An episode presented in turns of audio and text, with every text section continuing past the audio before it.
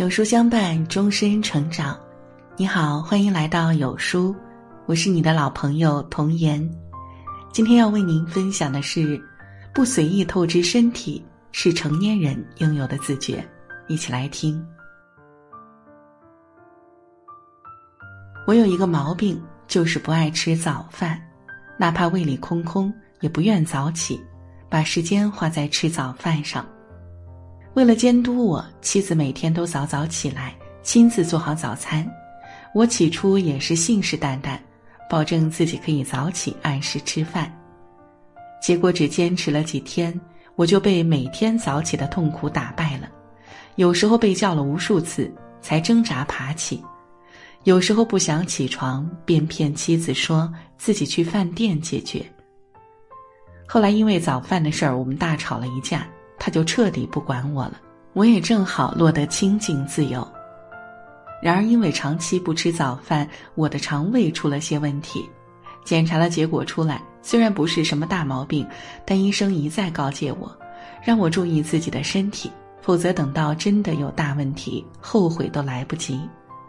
这时候我才明白，为什么妻子会为了早餐的事儿跟我大发雷霆。在我看来，吃早餐只是小事儿。而在他看来，却是有关家庭平安的大事儿，容不得半点马虎。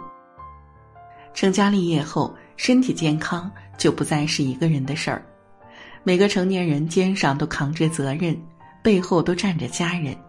若一个人连自己都照顾不好，又怎么能顾全一个家庭？一个不爱惜自己的人，看似在挥霍自己的身体，实际上是在透支家庭的幸福。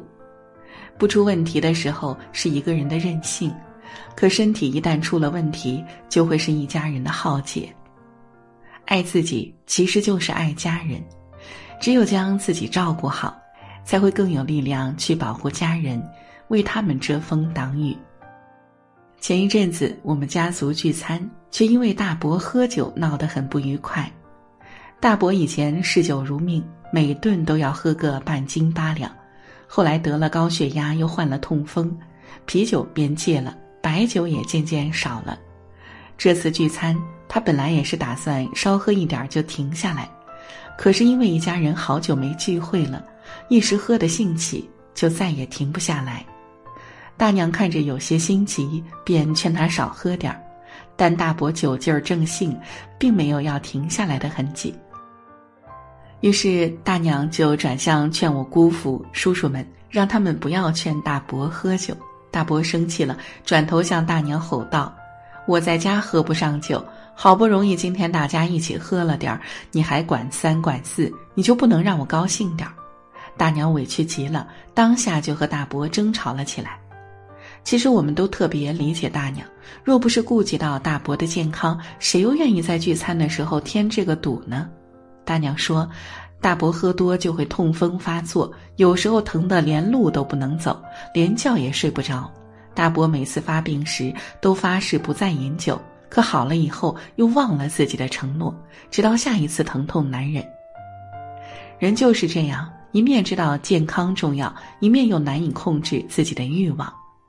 自律有自律的安宁，纵欲有纵欲的代价，你只能选择其一。”人生最后拼的永远是健康，无论困苦还是幸福，是落寞还是成就，最终陪伴你去面对一切的只有你的身体。身体无恙，生活才能继续。之前看过一个问答：这个世界上缺什么最可怕？有人回：这个世界最可怕的不是缺钱，不是缺爱，而是缺命。人只有健康，才会去创造财富，去追寻爱情，去守护梦想，否则一切都是枉然。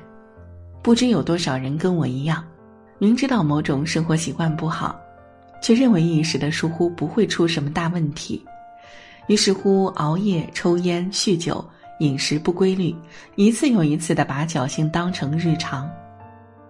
年轻时总以为自己是金刚不坏之身。可你只要多放纵几次，便会知道，健康是经不起挥霍的。身体一旦拉响警报，就很难回到过去。其实很多健康风险我们都可以避免，只不过要看我们是重视一时的快乐，还是一世的健康。听过这么一句话：“自我热爱远非缺点，一个懂得恰如其分的热爱自己的人，一定能恰如其分的做好其他一切事情。”年轻从不是资本，身体才是。别等到濒临失去，才后悔自己的一意孤行。所以，从现在开始，好好吃饭，好好睡觉，好好锻炼，别消耗身体，别辜负生命。生命只有一次，好好爱自己，是成年人应有的自觉。